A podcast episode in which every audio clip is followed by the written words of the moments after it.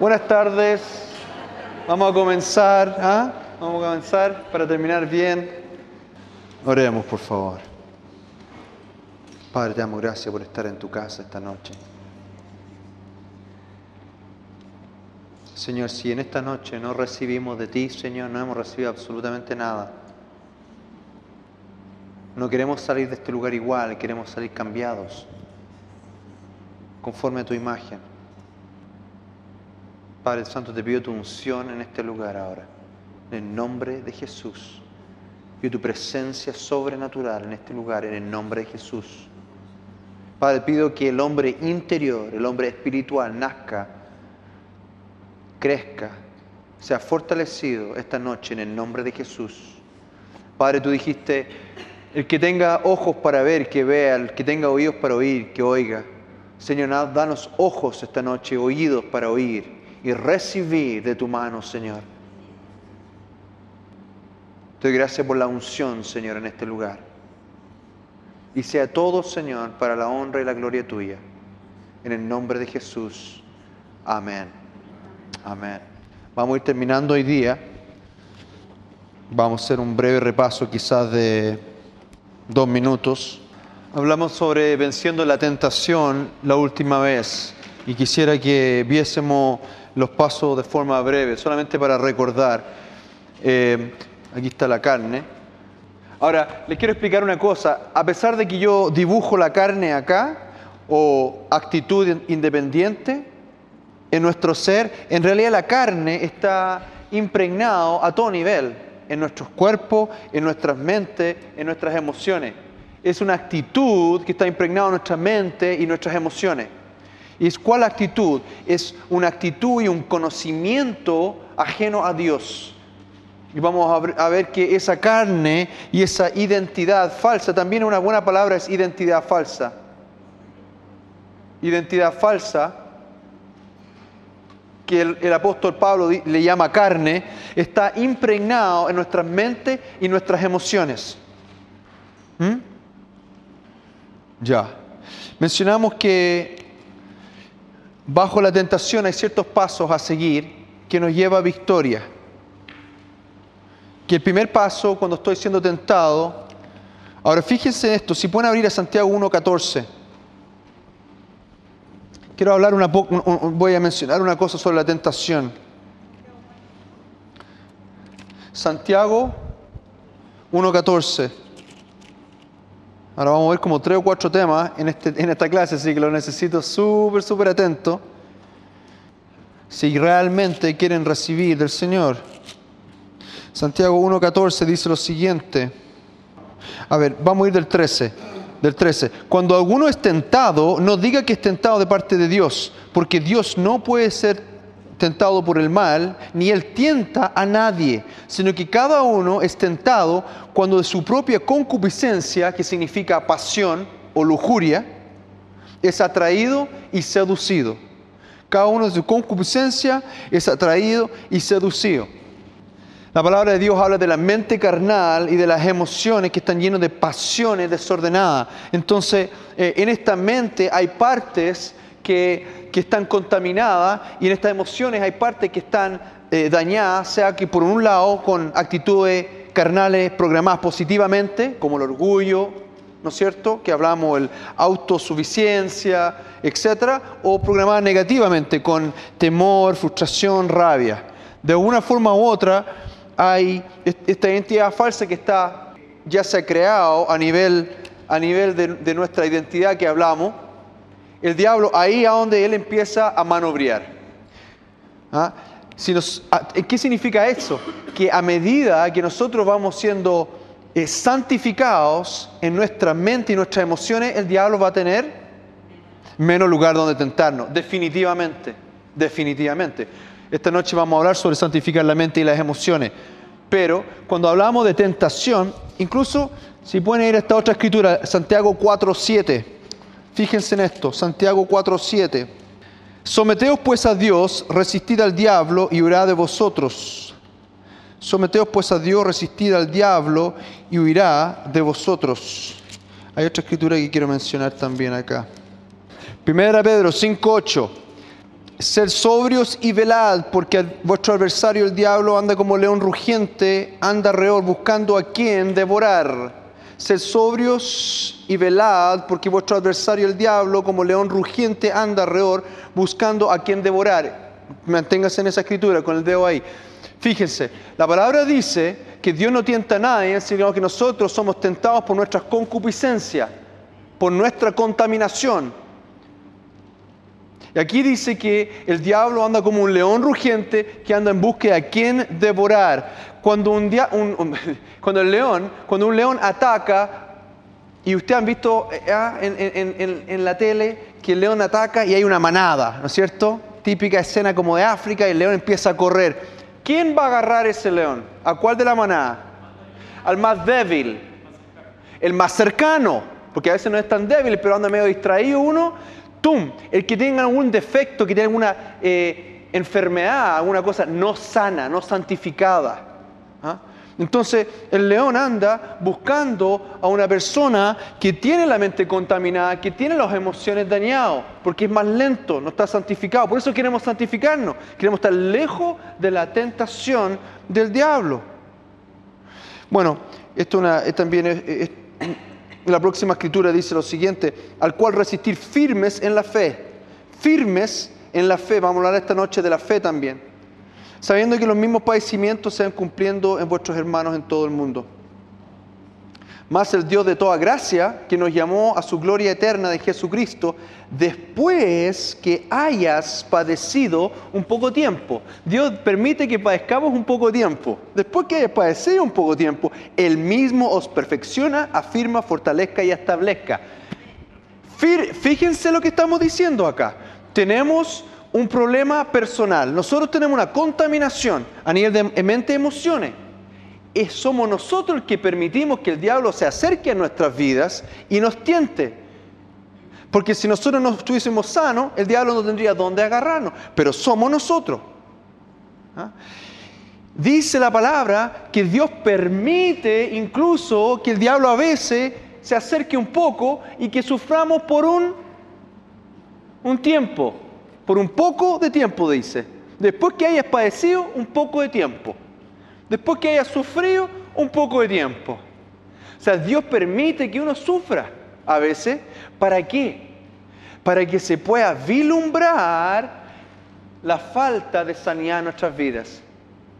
Yo no sé si le ha pasado a usted alguna vez, pero cuando yo a veces eh, uno se siente atacado, se siente mal, lo primero que uno piensa es, todo el mundo está en contra de mí.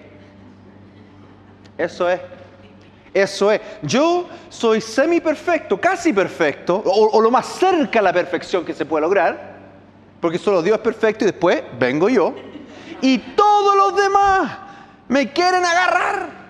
Ah, y número dos, nadie me entiende. Mi, mi hija Isabela, impresionante, ya es considerada un ser humano 100%, porque tiene dos años y medio y en su asiento de guagua dijo, eh, papá, el, bueno, mi hijo le dice guaguo, porque ella es la guagua, entonces como él es hombre, él es un guaguo. Entonces Esteban se llama guaguo. Y bueno, mi hija Abigail, el Abi. Entonces dice, el guaguo y la Abi no me entienden. De este porte. No me entienden. Pobrecita. Nadie la entiende. ¿Ah? Preadolescencia. A los dos años y medio. Chuta máquina. Bueno, hablando de tribulaciones y pruebas. Entonces, lo primero que uno piensa es, nadie me entiende, estoy solo, eh, soy em, em, una víctima, eh, etcétera, etcétera. Pero ya cuando Dios, el Espíritu Santo, empieza a mostrar el corazón, empieza a indagar más profundo, es, ¿sabes qué? Yo tengo problemas. Yo tengo problemas. Si yo estoy tan compungido, tan, tan perdido, tan molesto, tan deshecho, tan, tan, tan, tan, Quizá en mí haya algo que está permitiendo esto. No sé si le ha pasado. Ojalá que sí. Ojalá que sí. Porque ¿saben qué? ¿Saben qué? Ustedes son hijos amados de Dios. Y cuando Dios se acerca a sus vidas, lo primero que Dios dice es, yo estoy en control. Pero cuando estamos alejados de Él y de su voz, pensamos que todos están en contra de nosotros. Pensamos, pensamos que la vida está negro, todo está negro Pero de repente Dios, el Espíritu Santo nos dice, ¿sabes qué? Si tú estás sufriendo tanto, quizás tenga algo que ver con tu mente y algo que ver con tus propias emociones. Fíjense, la palabra de Dios dice que tenemos que resistir al diablo, ¿no es cierto? Cuando Él viene, porque estamos hablando de tentación. Estamos comenzando hoy día con el tema de la tentación. Estamos hablando que la tentación viene no porque solamente hay un diablo, que es cierto, sino que el diablo nos ataca porque nosotros no estamos sanos porque hay concupiscencia, hay, eh, hay, lujuria, hay emociones, pasiones desordenadas en nuestras emociones y hay mentiras en nuestra mente. Y a eso es lo que voy, ¿ok? Resistir al diablo, dice la Biblia, cuando Él viene. Pero ¿cómo dice resistir al diablo? ¿Cómo? Firmes en la fe, súper bien. Pero la otra escritura que leímos dice, someteos a, a Dios. Someteos a Dios. ¿Ah? Resistir al diablo. ¿Se acuerdan la canción? Ok, esa es la escritura. Someteos a Dios. Significa someteos a Dios, escuchar a Dios. Y el Señor le va a decir, ¿sabes qué? Tú tienes concupiscencia en tu mente, en tus emociones, por eso el diablo tiene un lugar donde atacarte. Entonces estamos hablando de la tentación. Pero acordémonos que la tentación viene porque nuestra mente y nuestras emociones están dañadas. Pero cuando viene esta, y vamos a hablar de hoy día solamente las emociones, cuando viene la tentación, cuando viene el tentador, el que engaña, el acusador, ¿cuál es lo primero que tenemos que hacer? Dijimos los pasos de la última parte de la clase la semana pasada. No improvisen, por favor no improvisen. Arrepentir es súper bonito y es súper espiritual. Pero normalmente cuando viene la tentación y él se cruza el auto por delante de nosotros, nos a arrepentirse. Estoy siendo tentado, me arrepiento. No, no,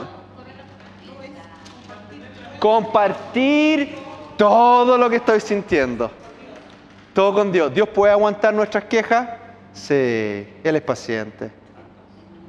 ¿Se acuerdan de, Corintios 13? ¿Se acuerdan de la descripción del amor? El amor es, es sufrido, es paciente. ¿Saben de qué está hablando esa escritura? Primeramente el amor de Dios. Él es así para con nosotros. Él es paciente con nosotros, muy paciente. Uh. Sí, 1 Corintios 13. Él es paciente, ese es su amor. Dios es paciente y no escucha. No escucha. Escucha lo que tenemos que decir, aunque, aunque estemos más o menos bien, más o menos alejados de la verdad, súper lejos de la verdad. Señor, todos están en contra de mí, nadie me entiende. Estoy solo en este mundo. Elías decía, yo soy el único eh, sacerdote que ha quedado. Por eso arranqué de Jezabel. Y Dios escucha estos argumentos. De lo primero, por favor, acuérdense de esto, porque cuando usted esté en un momento difícil, ¿sabe lo que la mente, la mente carnal va a decir? ¿Qué va a decir la mente carnal cuando uno está pasando un momento difícil? ¿Qué? Bueno, va a haber culpabilidad, pero, pero ¿qué es lo primero? ¿Cuál es la característica más importante de la carne? El control, el control árbol bien y mal. Yo sé el bien, yo sé el mal, no te necesito a ti Dios, yo puedo vivir mi vida porque estoy grande, el adolescente. Yo ya sé el bien, Padre, no me hables a mí. El control, yo estoy en control de mi vida. Cuando me hago cristiano, yo digo, Jesús es mi Señor y Salvador. Yo ahora estoy en control, eres mi Rey, es mi Señor. Yo no mando, Él manda. Entonces lo primero que va a decir, ¿tienes un problema? Sé fuerte, dale vuelta, piénsalo, mastícalo, controla al que te produjo este daño, autogratifícate. Ustedes van a actuar diferente. Yo no sé si ustedes se han pillado en esto. Están pasando un momento difícil y empiezan a hacer esto. Pero ¿cómo, Señor? No entiendo. ¿Se lo estoy entregando yo? No, lo estoy resolviendo acá. Y me estoy desquitando, fíjense. Ahí me desquité dos veces. ¿Ah? El otro no creo, no creo que esté sufriendo tanto como yo, pero yo decir, el otro aquí. Hay una maquinación interna. El diablo, si ustedes están en eso, no hay cómo el Señor les ayuda. ¿Cuántas veces yo me he pillado en eso? Pero cuando digo, Señor, la verdad es que estoy frustrado, estoy molesto, estoy quebrado, me duele, aunque no sea cierto lo que yo estoy sintiendo, a no ser que sean mis emociones que están contaminadas, aunque sea mi mente que me hace ver las cosas que no son reales, te voy a contar todo lo que me está pasando. Ustedes empiezan a hablar con Dios, ¿saben quién arranca? El diablo.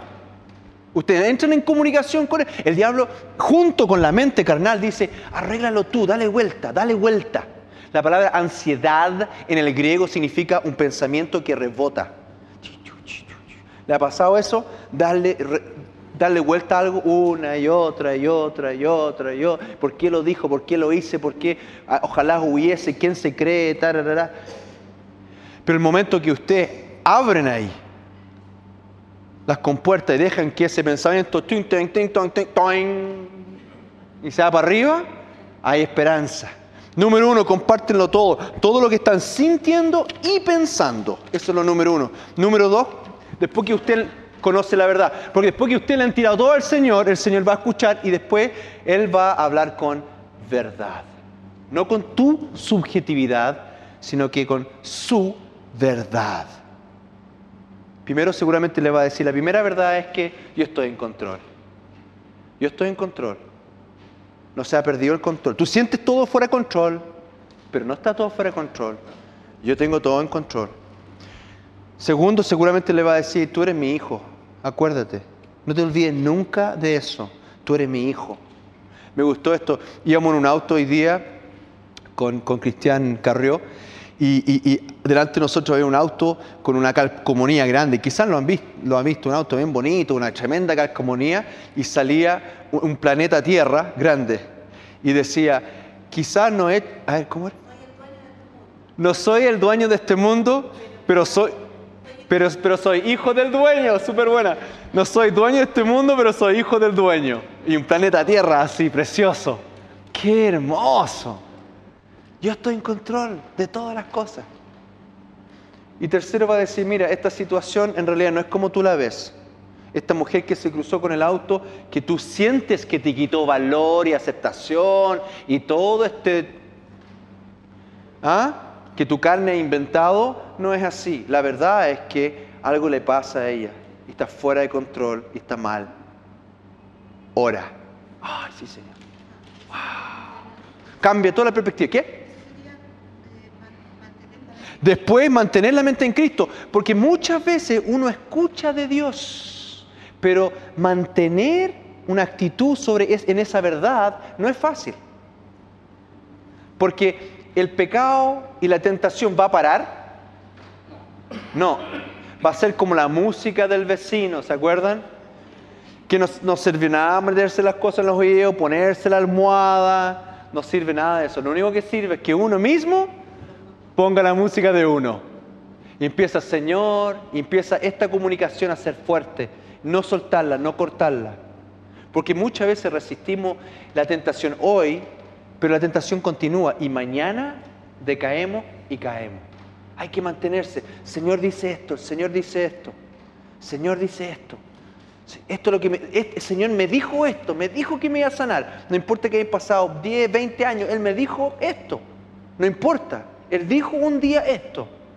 No lo suelto, mantengo la mente en Cristo, no importa los tiempos que pase. Bueno, finalmente presenta a tu miembro. hasta ahí llegamos, me parece, ¿eh? ¿Sí? Sí, ya, ok. Súper bien.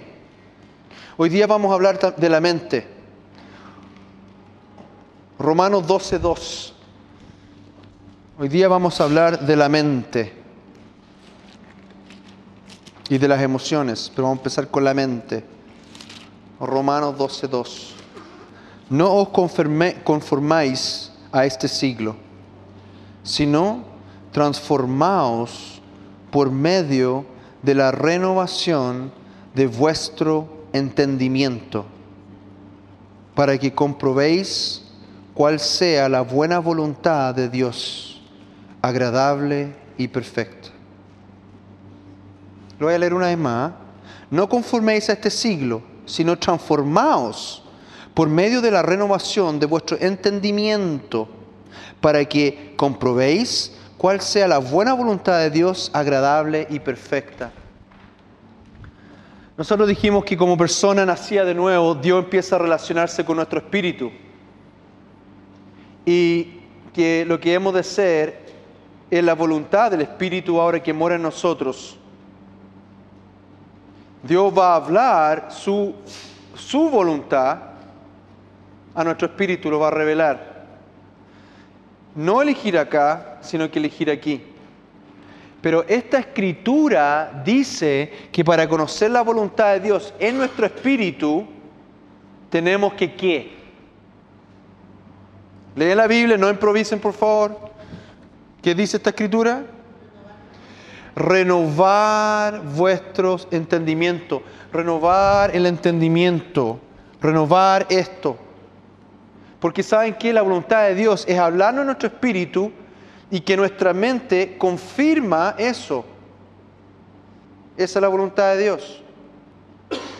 Dijimos que podemos ser la voluntad de Dios, a veces cuando no entendemos, pero la voluntad de Dios es perfecta, es que podamos entender su voluntad y recibirla además en nuestro espíritu. Ahora, ¿qué es importante? Esto es, esto es fundamental.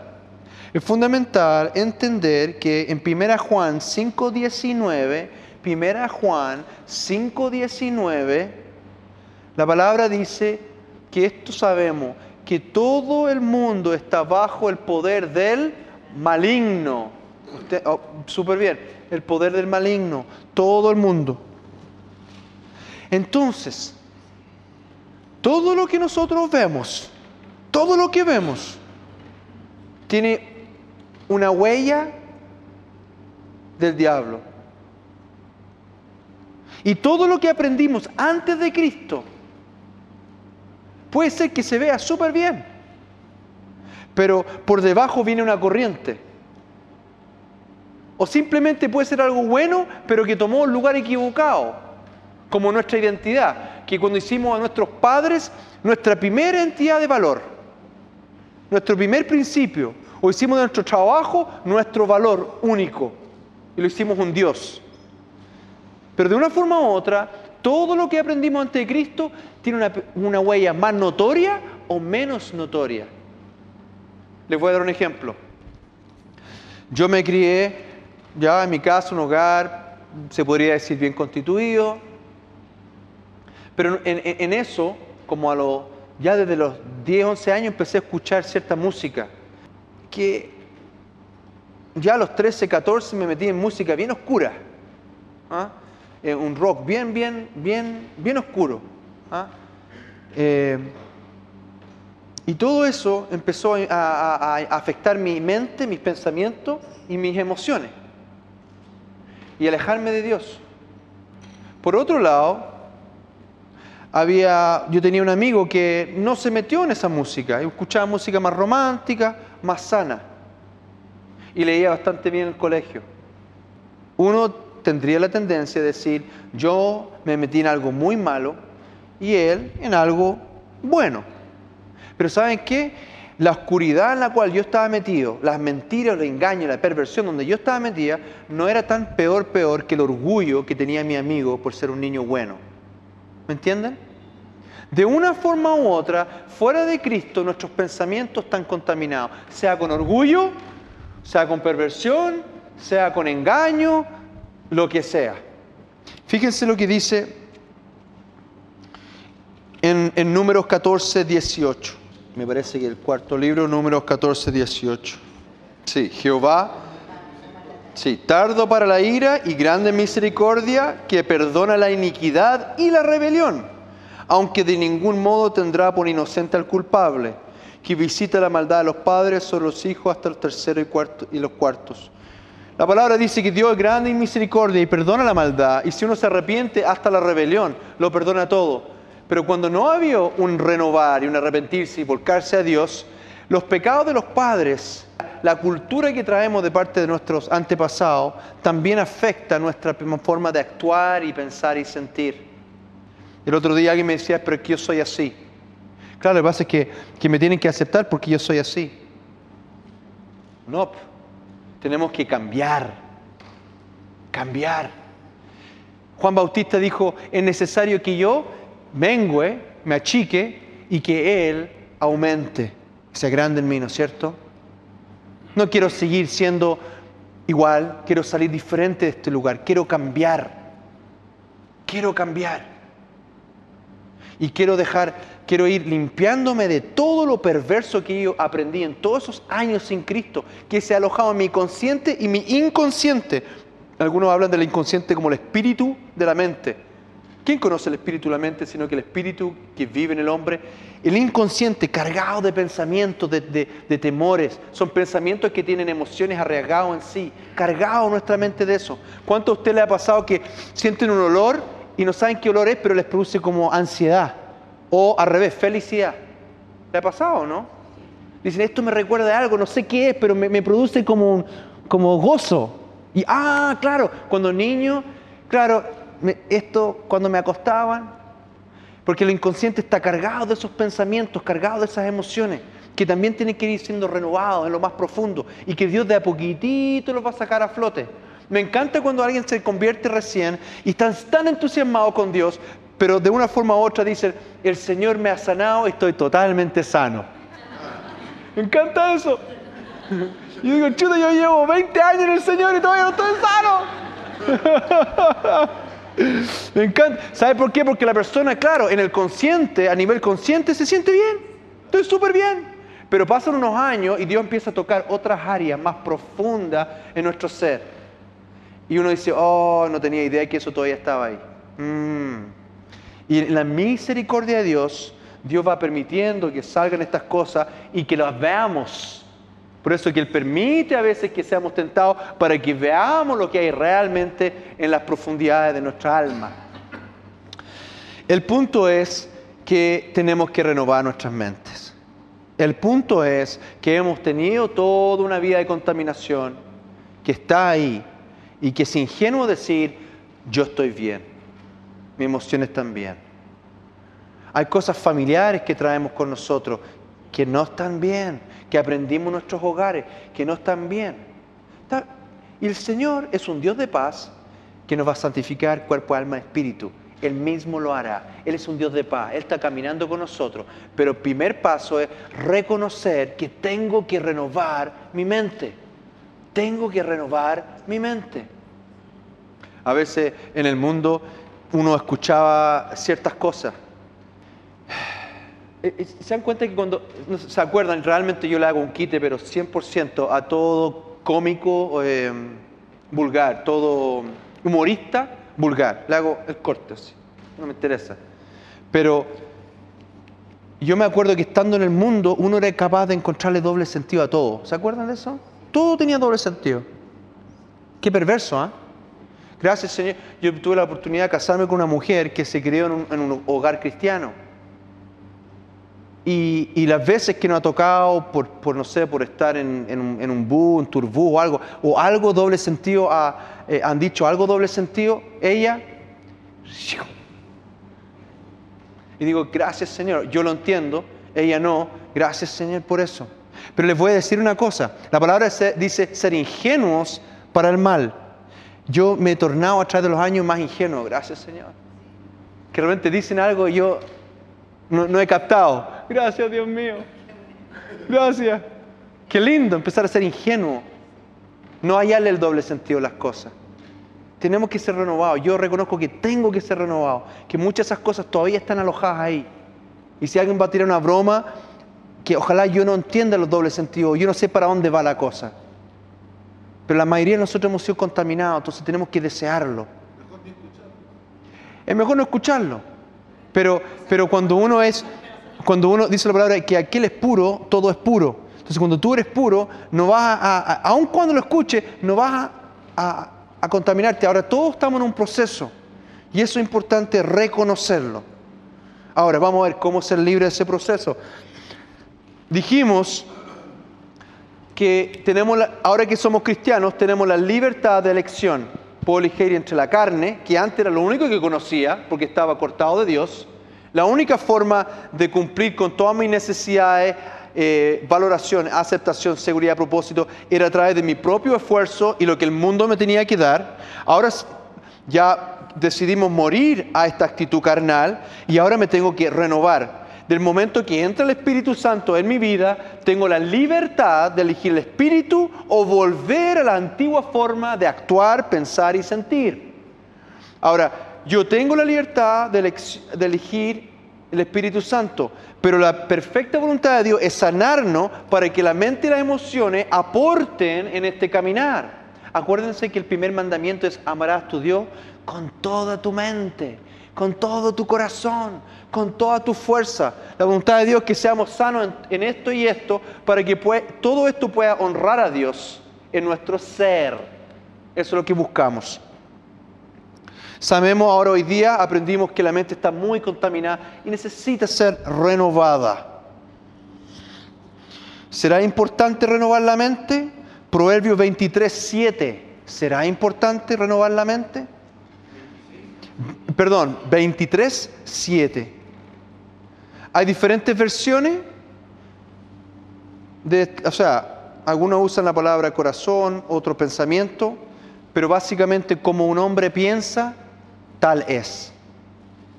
Como un hombre piensa en su corazón, dicen algunas traducciones, tal es. Si alguien quiere puede leer, leerlo.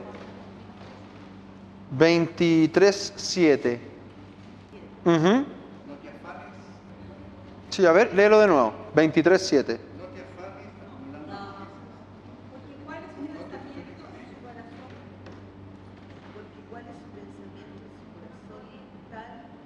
Como, porque cuál, como tal es pensamiento en su corazón, tal es. Ok, pensamiento en su corazón. Esta escritura. Ah, sí, perfecto. Pero la primera parte, perdón. Ah. Sí. Entonces la, Biblia dice, como tal es el pensamiento de un hombre en su corazón, involucra aquí esta escritura la mente y las emociones, pero como es el pensamiento de una persona y como siente, así es. ¿Ah? ¿Alguien puede explicar eso? Como un, como un hombre piensa, Él es. O como un hombre piensa y siente, Él es. Como Él piensa, va a tener como un lente y va a ver lo demás y cómo es Él y todo. Sí, súper bien, súper bien. Sí. Exactamente. Perfecto. Una, sí, de todas maneras, de todas maneras, uno empieza a ver. Eh, yo creo que un ejemplo, por ejemplo, eh, podría ser, em, a ver, ¿han visto esas películas, típicas películas americanas para, para Lolo, donde, bueno, han salido varias ahora yo creo, em, donde una niña eh, por, por, por, familia, por herencia, es princesa? ¿Ah? Es una princesa de un, de un condado de Inglaterra, pero ella no sabe que es princesa, no sabe que va a heredar eh, todo este reino y un día va a ser reina. Y como ella no sabe eso, y como ella no piensa eso, ¿actúa como una reina? No, pues actúa como una Lola cualquiera. Y de repente le dicen, ¿sabes qué, Lola? Tú vas a heredar esto y tú eres una princesa. Y, empieza, toda esa dificultad de actuar como una princesa porque no se ve a ella misma como una princesa. Y, eso es nuestro, nuestra vida también. El Señor dice, tú eres hijo y por ende un príncipe del Señor. Tú eres hija, por ende una princesa del Señor. Y decimos, sí Señor, gracias Señor, amén. Pero muchas veces priman la mente antigua, las emociones antiguas y no nos sentimos así. Entonces, lo que tú piensas es quien tú eres. Pienses verdaderamente verdad o pienses mentira, así eres y así vas a actuar. Vas a ser consecuente con tus pensamientos. Como tú piensas, vas a ser. Como vas a ser, vas a actuar. Si yo soy capaz de cambiar tu pensamiento, voy a cambiar el cómo tú ves, te ves a ti mismo y cómo actúes con los demás. Ahora, ¿son importantes los pensamientos? son todo. Eso es lo que está diciendo la escritura, es todo. Como un hombre piensa, es. ¿Han visto personas que tienen todos los dones habido por haber? Que tienen todas las habilidades por habido por haber? Y sin embargo andan arrastrados pensando que no sirven para nada. Pasa, ¿no es cierto? ¿Por qué? Porque acá hay mentiras. Hay una enfermedad donde las niñas y los hombres también se sienten sobrepeso ¿Están sobrepeso? No, pero como la mente dice, estoy sobrepeso, estoy sobrepeso, y está esa mente, está ese pensamiento ahí, y no, y no sale el pensamiento, está alojado ahí, no importa cómo se vea, no importa la verdad, la verdad no le podría importar menos porque hay una mentira que está alojado aquí en la mente. Como ustedes piensan, ustedes van a hacer. Como ustedes piensan, ustedes van a actuar. ¿Son importantes los pensamientos? Definitivamente. Definitivamente dice la palabra.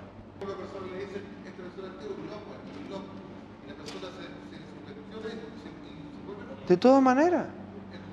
De todas maneras. O sea, esto uno lo ven todos los días en el colegio. Como los niños le dicen a otros niños, tú eres esto. Tú eres esto. A ti te gusta este sexo. Te gusta tu mismo sexo. Y viene el pensamiento y lo primero que dice el niño o la niña, no, eso no es cierto, no me gusta mi, mi mismo sexo, no es cierto. Y le dicen, sí, sí es cierto, ¿para qué lo niegas? Y empieza a autosugestionarse. Y finalmente, ¿qué pasa? Dice, ya lo voy a aceptar. Claro. Exactamente. Entonces, eh, eh, finalmente esta persona, este joven, que empieza a decir, no puede ser, no puede ser, esto es lo peor que me puede estar pasando, que me guste mi mismo sexo, esto es lo peor que me puede estar pasando. ¿Y, qué es lo que dice? No voy a pensar más en eso. y síndrome del oso polar blanco. No pienses en un oso polar blanco por ningún motivo. Por favor, por ningún motivo. ¡No, oso polar blanco! Es el síndrome del oso polar blanco. Claro. Entonces el diablo empieza, no, no pienses eso, no lo pienses, no lo pienses. Y uno empieza a pensarlo. Después pasa una niña, una niña buena moza. Lo natural que un joven se fije entonces, ¿qué va a tratar de hacer él? Fijarse, sube harto, sobrefijarse. ¡Ay, no, no pasó nada! Y ahí empieza la mentira a crecer y a crecer y a crecer. Y de repente, como tal es el pensamiento de ese joven, tal es. Todo empieza con una pequeña semilla. ¿Qué hacen las pandillas? Te ponen un nombre, te ponen una identidad, no te lo pusiste tú mismo, te lo puso otra persona. Tú soy así, tú eres así. Ya, no sé, lo que sea. Y el, joven empieza a adoptar eso. Y empieza a adoptarlo y finalmente lo es. Porque lo cree acá. ¿Qué creen ustedes de ustedes mismos? ¿Qué creen de ustedes mismos? Eso es lo que son. Importante, definitivamente. Esto, súper importante, la mente. Ahora, fíjense. Juan 8:31, el Señor nos da aquí el cómo renovar esto acá, la mente. Juan 8:31. ¿Alguien puede leer fuerte Juan 8:31 y 32? Dijo entonces Jesús a los judíos que habían creído en él, si vosotros permanecéis en mí, palabra seréis verdaderamente mis discípulos. Si conociereis la verdad y la verdad os hará libre. Perfecto. La verdad os hará libre. Si permanecéis en mi palabra, si permanecéis en mi palabra, no si leen mi palabra, no si conocen un poco de mi palabra, sino que si permanecéis en mi palabra, de mantenerse dentro de la palabra esto es, aquí la mente, o sea, la palabra de Dios es la que nos hace libre y libre de verdad. Porque toda mentira se aloja en la mente. Toda mentira se aloja en la mente. Todo daño en las emociones. Toda mentira en la mente. Para desarraigar esa mentira debemos permanecer en su palabra. ¿Saben qué? Yo, yo tengo una imagen de estos jóvenes que andan con los audífonos, ahora que tanto, ¿cierto? Que está muy de, moda, muy de moda siempre con, con el audífono, y van escuchando su música. Y saben qué? Cuando les gusta mucho su música, se sacan los audífonos y siguen con eso. Y permanecen en su música.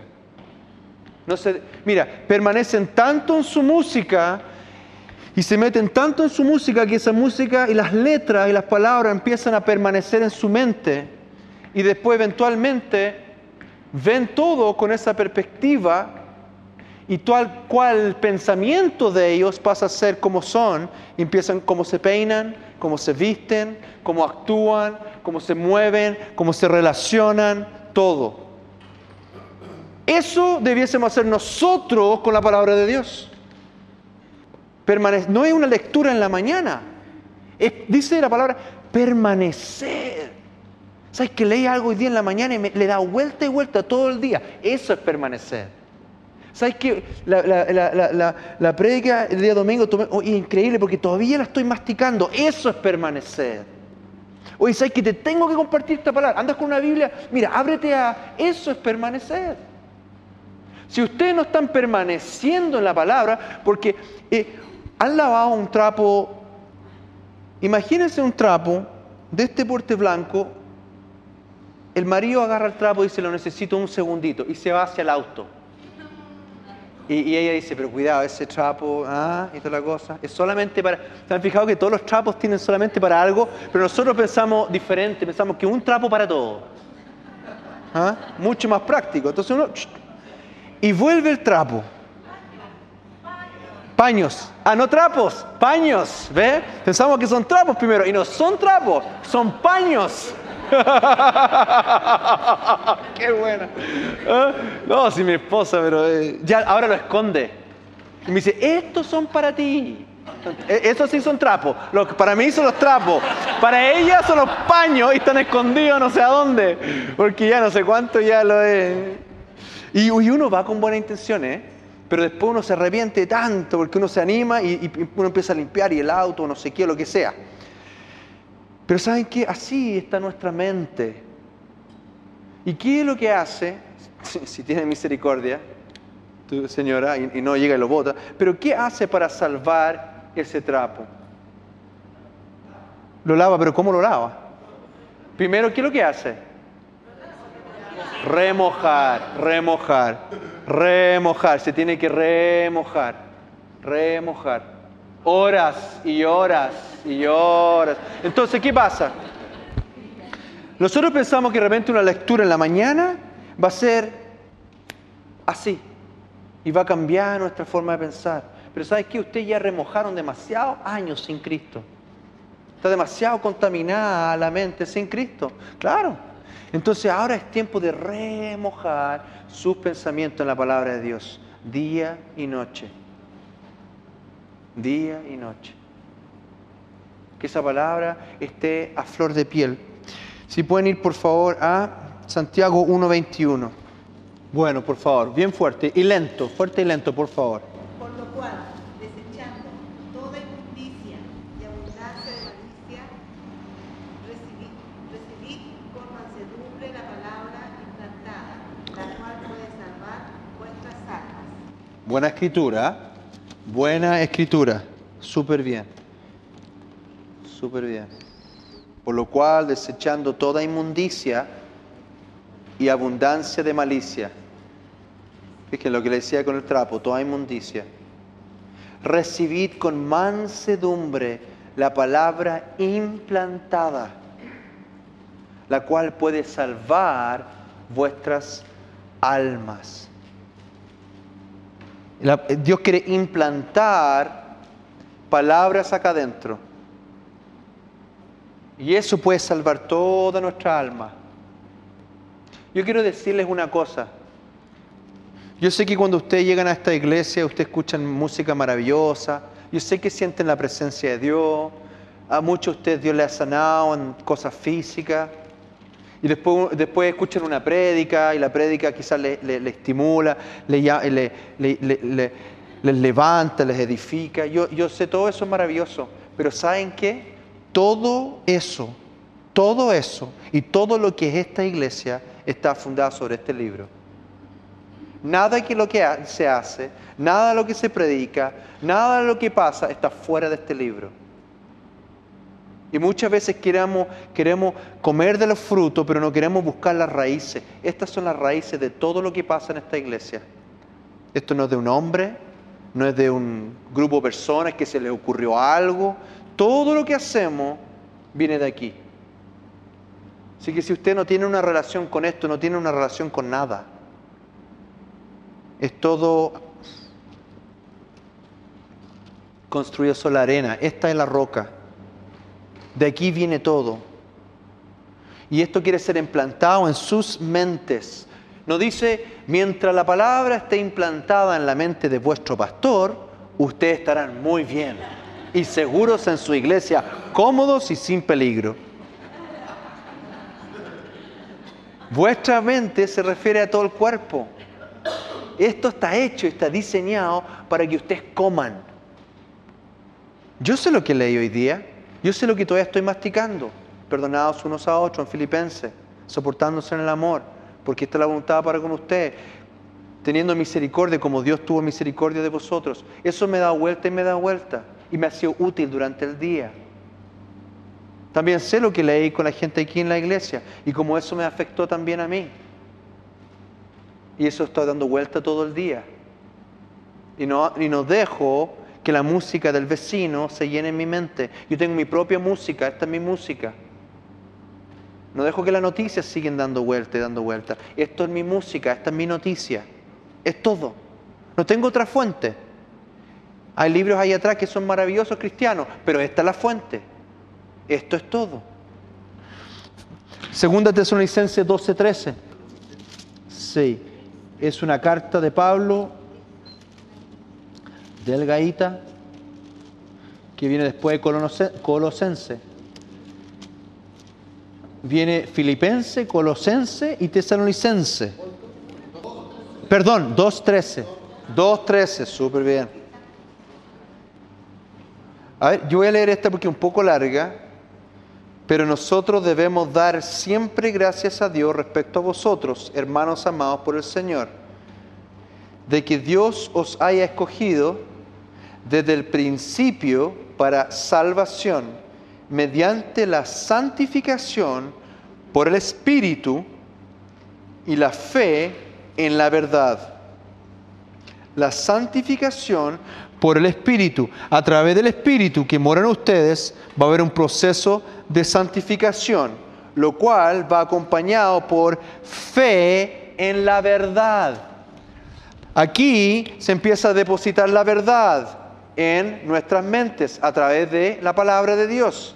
Ahora, ¿cómo uno tiene fe en la verdad? Yo leo algo en la mañana y dice Salmo 23, Jehová es mi pastor, no me faltará nada. Esa es la verdad, ¿no es cierto? Estamos de acuerdo. Ahora, ¿cómo puedo tener fe en la verdad? Fe, eso dice la escritura, fe con, practicándolo. Aquí está la fe. Cuando la voluntad actúa de acuerdo a la verdad que está en nuestras mentes, practicando. La fe solamente se ve cuando se practica, cuando le hago caso a ese libro. ¿Sirve ser oidores de la palabra? ¿Qué hay que hacer? Hacedores de la palabra. Eh, oidores, nace la fe, pero donde se consume la fe es cuando la hago. Entonces, ¿Sirve de algo leer la palabra y no hacerla? No. ¿Cuándo se hace verdad en mi vida? Cuando la hago, cuando tomo la decisión de actuar de acuerdo a la verdad en mi mente y no las mentiras en mi mente. Entonces, ¿es importante la mente? Sí es importante. Número dos, ¿está contaminada? Sí está contaminada. Número tres, la verdad me va a ser libre, me va a ser libre a mí para escoger lo correcto, lo espiritual, eh, la voluntad de Dios. Y cuarto, podemos concluir que la verdad en nuestra mente no es suficiente, sino que hay que decidir por la verdad, hay que ser hacedores de la palabra. Hacedores de la palabra. Nosotros, yo tengo una instancia donde tomo desayuno con ciertas personas. Y siempre antes que termine ese desayuno yo les digo a ellos, ya, ¿con qué nos vamos a llevar? ¿Cuál es el desafío? ¿Cómo vamos a poner esta palabra en acción? Porque cuando la palabra se lleva a acción, ahí hay fe. Y ahí estamos caminando en el Espíritu.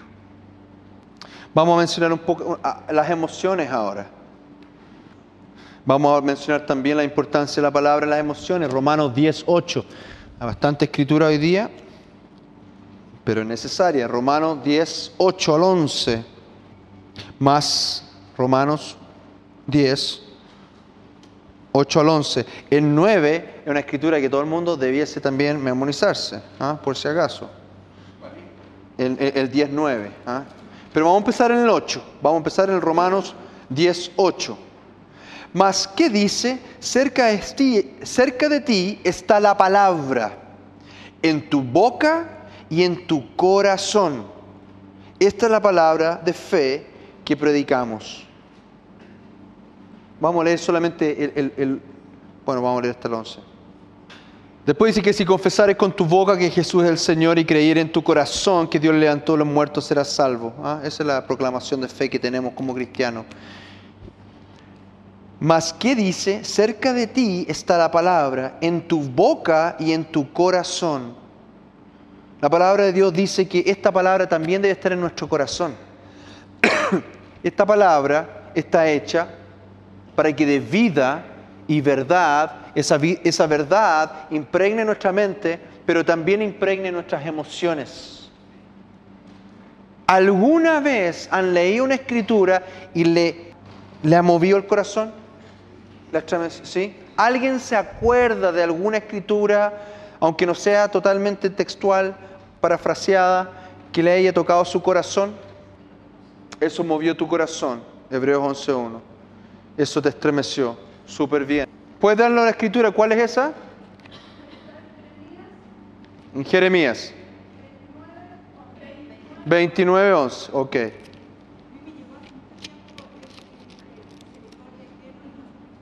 Misericordia quiero y no sacrificio. Maravilloso, maravilloso. 29, 8 me dijiste? 11. 11. Porque yo sé, fíjense, fíjense, esto para ustedes. Porque yo sé, este- esta es la escritura favorita de mi esposa también. ¿ah? Porque yo sé los pensamientos que tengo acerca de vosotros, dice Jehová. Pensamientos de paz y no de mal para daros el fin que esperéis. Súper bien, no nos cansemos de hacer el bien y desmayemos. Súper bien. Hay escrituras que ministran a nuestro corazón. Yo sé los pensamientos que tengo vosotros, pensamientos de paz, dice Jehová, pensamientos de paz. Oh, gracias Señor. Gracias Rey. Gracias Señor. Si me buscare me hallaréis. Oh, gracias Señor. Gracias Padre. Hay escrituras que ministran a nuestras emociones y producen vida a nuestras emociones. Hay otras que ministran más a nuestra mente. ¡Uy, qué interesante! Qué, ¡Qué increíble! ¡Qué emocionante! O sea, emocionante viene a ser de las emociones. Pero hay, diferentes escrituras, pero la palabra dice que ministra no solamente a nuestra mente, sino que a nuestras emociones. ¡Wow! ¡Qué maravilla esta escritura! Hay otras que son un desafío, de todas maneras. Ya. Ah, claro. Hay otros que son desafíos. Amén. Amén. Hay otros que son desafíos. Que no nos emocionan tanto las emociones, pero nos desafían. ¿Ah?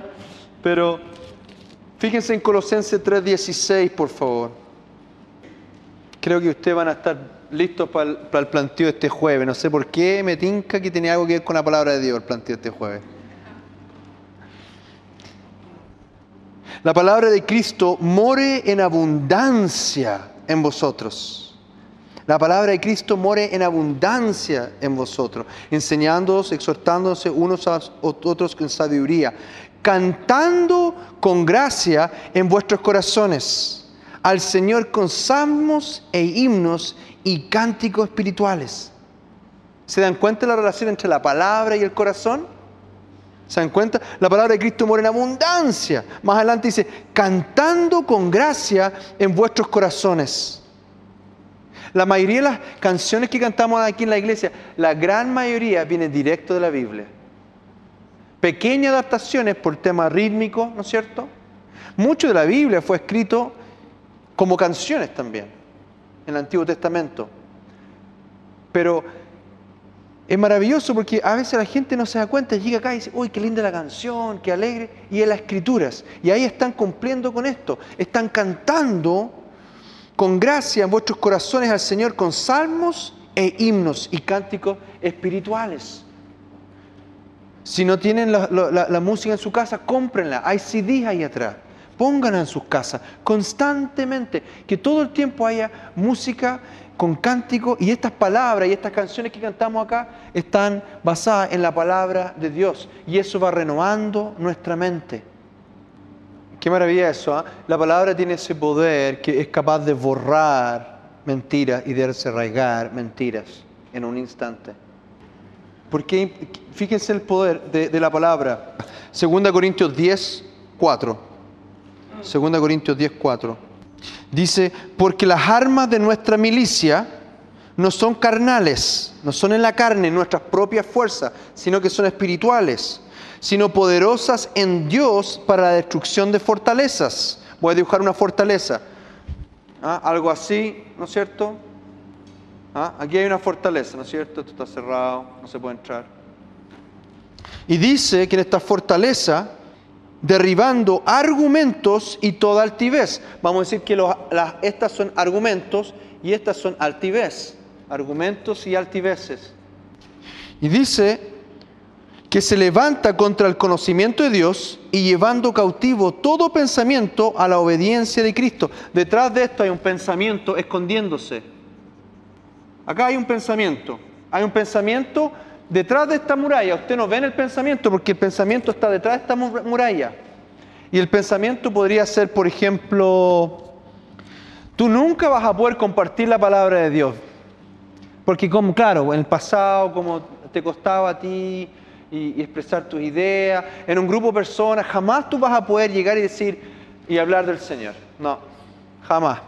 Ahora, ¿qué argumentos y altiveces? Argumentos tiene que ver con esta parte o esta parte. ¿Con la? Con la mente, son argumentos. ¿Se dan cuenta cuando una persona eh, eh, eh, eh, una mentira y empieza a argumentar el por qué?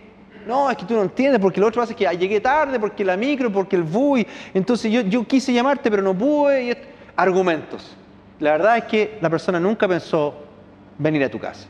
No, es que no tengo, no tengo tiempo, entonces yo pensaba que tú me habías invitado, pero, pero lo que pasa es que estoy con poca plata y me cuesta, estoy tan ocupado. Argumentos. Argumentos. Altiveces corresponde a qué? A la emoción. La altivez es una emoción. Así que ahora tiene argumentos carnales y emociones carnales y producen toda una protección para una mentira del diablo que está en tu vida. Fuerte, ¿ah? Fortaleza. Tú mezclas una mente con engaño, emociones con daño y una mentira, no es llegar y sacar eso. No, lo que pasa es que a mí no, eh, a mí no me interesa hablarle a la gente tanto. O sea, yo prefiero yo con Dios nomás. ¿Y para qué voy a estar hablando con gente, hablando del Señor? Encuentro como desubicado. Total, cada uno tiene su, su vida y verá lo que hace con su vida. ¿Qué es eso? Es un argumento.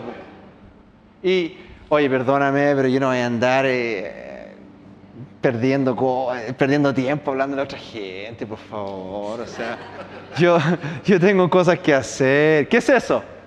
Altivez. ¿Ah? Ahora puede ser altivez, pero o puede ser también una emoción negativa, como no, que miedo, que temor, es una emoción también. Y el pensamiento detrás, yo no soy capaz de predicar el Evangelio a nadie, aun cuando tú quisieras y no vaya a poder hacerlo nunca. Entonces cuando nosotros oramos y leemos la palabra y la verdad empieza a, caer acá, los argumentos empiezan a caer. La verdad, ¿cuál es la verdad? En Cristo todo lo puedo, en Cristo todo lo puedo. Se va rompiendo este. Eh, a cada uno se le ha dado dones, de acuerdo al Espíritu Santo. Cae otro, otro argumento. Eh, el ojo no puede decir el brazo, yo no te necesito, todos necesitamos. O eh, eh, cómo serán salvos si no escuchan el Evangelio de Dios. Viene otra escritura y otra escritura empieza a derribarlo. Y empieza a derribar también esto. En tu debilidad yo me hago fuerte. Se cae un altivez, empieza a ca- caer y caer y caer, y de repente aparece un pensamiento, y uno dice, Dios mío, la verdad es que siempre he querido predicarle a la gente en mi oficina, y la verdad es que había un pensamiento que decía que yo no era capaz. Después de, Señor, ayúdame. Se dan cuenta que para derrumbar lo que hay en la mente y en las emociones, la palabra de Dios. Esta es la espada del Espíritu. Y solo con esto uno empieza a ser libre. Muchas veces uno no sabe que hay mentiras en nuestra mente porque hay una gran, gran fortaleza. No tenemos idea que detrás de todos esos argumentos y altiveces hay un pensamiento ahí, alojado, atrás. ¿Mm? Ya vamos a ir terminando con esto. Les voy a decir una cosa.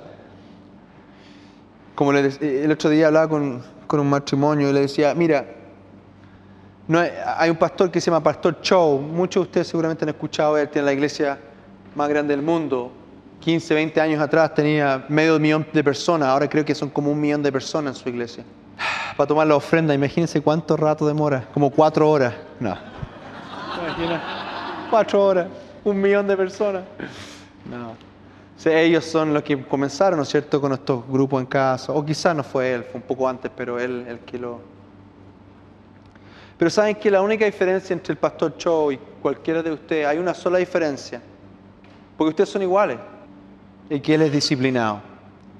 Es la única diferencia que hay.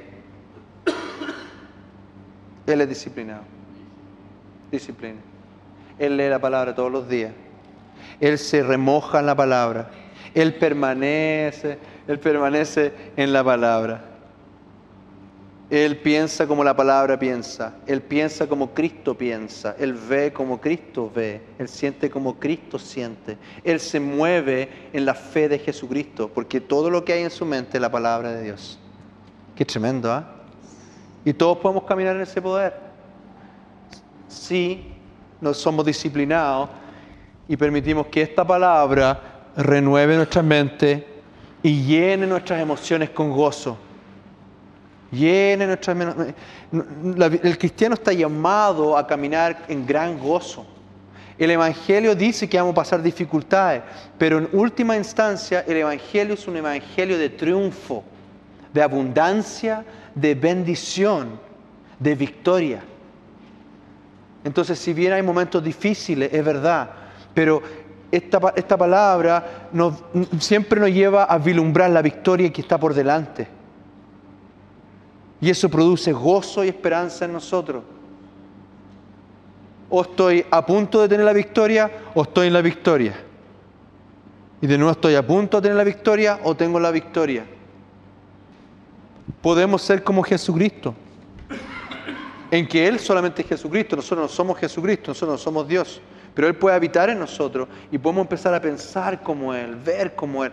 Que Él sea nuestro hermano mayor y realmente parecernos a Él. Esa es nuestra meta. Nuestra meta es santificarnos nuestra mente y nuestras emociones para caminar en el Espíritu. Cada vez que caminar en el Espíritu sea más natural, que sea más común en nuestras vidas. Pero para, para eso, la palabra de Dios. Y con esto terminamos. Mateo 4:4, las palabras de nuestro Maestro y Señor. Cuando el diablo atacó al Señor, el Señor respondió con la palabra. Cuando fue tentado, respondió con la palabra. Y dijo, escrito está, no solo de pan vivirá el hombre, sino de toda palabra que sale de la boca de Dios. A veces como cristianos andamos hambrientos y la palabra está cerca de nuestro corazón, es llegar y leerla. Pensamos que podemos encontrar vida en otro lado, pero es solamente la palabra. Andamos hambrientos, andamos como cojo, andamos fácil presa para el diablo. ¿Por qué? Porque andamos vacíos, no andamos con nada. Qué maravilla cuando se acerca alguien a la iglesia y me dice, oiga, pastor, el otro día le, ¿le puedo leer una escritura? Claro. Comparte. Mira, tal cosa. Oh, qué buena, qué maravilla. No se ve tanto, les voy a decir bien sinceramente. Más escucha, mira lo que pienso yo, lo que creo yo. Ah, improvisando le llamo yo. Improvisando la vida cristiana. Mira, yo creo, yo pienso, yo creo, yo pienso. Pero ¿sabes lo que la... Ah, pero, ah, pero la palabra dice tal cosa. Y es verdad, porque la puse a prueba hoy día, caminé en la palabra y pasaron, eh, pasó esto, pasó lo otro. Dios no es mentiroso, Dios es verdadero. Es como que estuviera caminando en el Espíritu. Cuando caminas en la palabra y permanecéis en la palabra, en tu mente en tus emociones, caminas en el Espíritu. Vimos la semana pasada que, que cuando uno es tentado, uno tiene que morir a la mente carnal y morir a las emociones y hacerle caso al Espíritu. Pero cuánto más fácil se hace cuando nuestra mente está llena de la palabra de Dios y nuestras emociones están llenas de la palabra de Dios. Así que todas esas psicología y el 1, 2, 3, olvídense. Vuelta a la Biblia. Aquí comienza todo, aquí termina todo. Cuando el Señor dice no solamente del pan vivirá el hombre, es porque está dando una referencia clara. Todos los días comemos pan. Yo tengo un alimento claro que mi Padre me da que usted no tiene de todas maneras. Esto debe estar en nuestra vida todos los días, meditar en esto, estudiar en esto. Bueno, la próxima semana empieza Ignacio Maturana y, y él va a estar con ustedes por tres semanas hasta y ahí termina ya la doctrina intermedia. Evidentemente va a pasar un, dos o tres semanas y ahí va a empezar la avanzada. Así que a usted que, que, bueno, algunos de ustedes comenzaron este año, ánimo, no se distraigan, terminen el año de equipamiento, buena cosa. ¿Terminemos orando? Señor, te damos gracias por tu palabra. Te damos gracias, Rey, por tu verdad. Todos nosotros aquí en este lugar, todos nosotros queremos caminar en el Espíritu. Queremos ser santificados en nuestros pensamientos, en nuestras emociones. Y Señor, muchas veces hemos pensado que por nuestros esfuerzos o nuestro pensar positivo vamos a lograrlo, pero hoy entendemos, Señor, que debemos permanecer en tu palabra para ser libres de verdad. Queremos que tu palabra esté en nuestras mentes y también en nuestros corazones, llenos de gozo, creyendo las dos mil, tres mil o ocho mil promesas que hay en este libro. Padre Santo, te pido que podamos ser hombres y mujeres de Dios en que en los momentos de tentación sepamos qué hacer y no obedecer a las concupiscencias y pasiones en, nuestro, en nuestra alma, sino que ceñirnos al Espíritu. Padre, decidimos morir hoy a nuestra carne, morir hoy a los pecados que arrastramos de nuestros familiares y estar vivo para ti, Señor, para que tu vida fluya a través de nosotros y podamos comprobar cuán buena es tu voluntad, Señor. Por tu palabra, Señor, te damos gloria y honra. Amén. Amén. Que el Señor la bendiga.